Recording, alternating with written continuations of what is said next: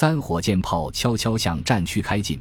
一九七九年一月二十一日中午，由于八寨至古林京的公路不能通行，部队只好从八寨又返回马关，突进桥头，大小南西直达战区河口槟榔寨。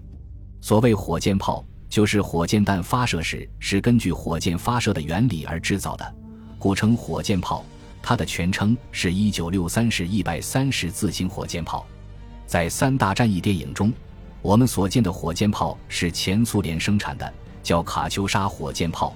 它的发射架属于轨道式，发射架和车身较长，机动性能差，而且方向机和高低机分装于火炮的尾部，两边操作不方便。我所在部队装备国产火箭炮的时间是一九七六年，它最大的特点就是机动性能强，发射速度快。覆盖目标面积大，人们习惯于叫的炮管，在火箭炮上就不叫炮管，而叫定向管。十九个定向管组成定向器，高低机、方向机安装于定向器左侧，瞄准手一个人就可以操作。火箭弹由三个部分组成，即引信、战斗部、发动机部。发射时，它的初速仅为二十五米每秒，而且发动机部有大量的火焰喷出。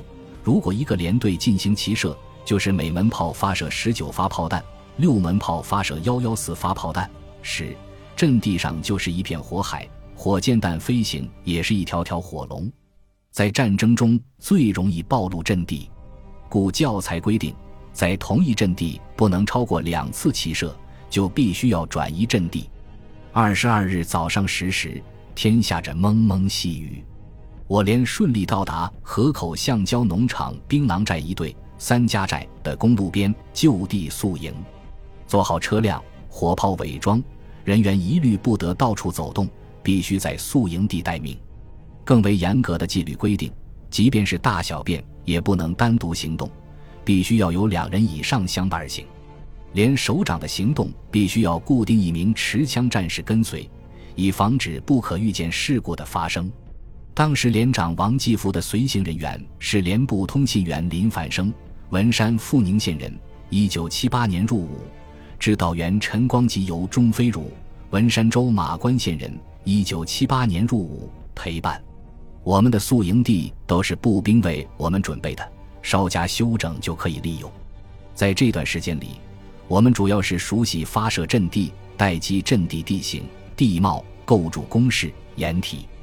至一九七九年二月十五日上午，团政委一方亲自到我营阵地举行战前誓师大会，以坚定杀敌立功和敢打必胜的信心。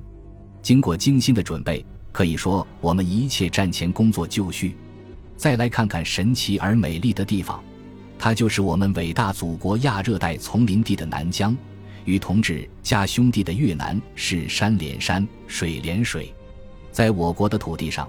高大的橡胶树满山遍野，一丛丛的竹林生长于河边沟坝，茅草地随处可见，斑毛花随风飘荡，亚热带的植被构成一道道天然屏障。看香蕉林、甘树林、木瓜树、菠萝的更会使你眼馋。攀枝花树上火红火红的攀枝花已含苞绽放，虽然这是隆冬季节，也不会使你感到寒冷。如果天晴出太阳。还会使你热得穿不住衣裳，那雨、那云、那雾，就像一个羞涩的姑娘揭开面纱，尽显南国风光。小溪边听潺潺流水，南溪河旁看波涛细浪，喝一口甜丝丝的泉水，直叫人透心清凉。看到这一切，每个战士都会从心里发出共同的呐喊：美丽的边疆，绝不容许豺狼来侵犯。是的。战士自有战士的情怀，永远创建在祖国和人民的利益之上。为了边疆的稳定、祖国的安宁和尊严，他们将不惜牺牲个人的一切，乃至自己的生命。当时在战区最流行的一首歌曲是李谷一在电影《黑三角》里所唱的《边疆的泉水清又纯》，正是这首歌陪伴我们打豺狼。优美的旋律让我们一次又一次想起家乡的爹和娘。陪伴边防战士进入甜蜜的梦乡。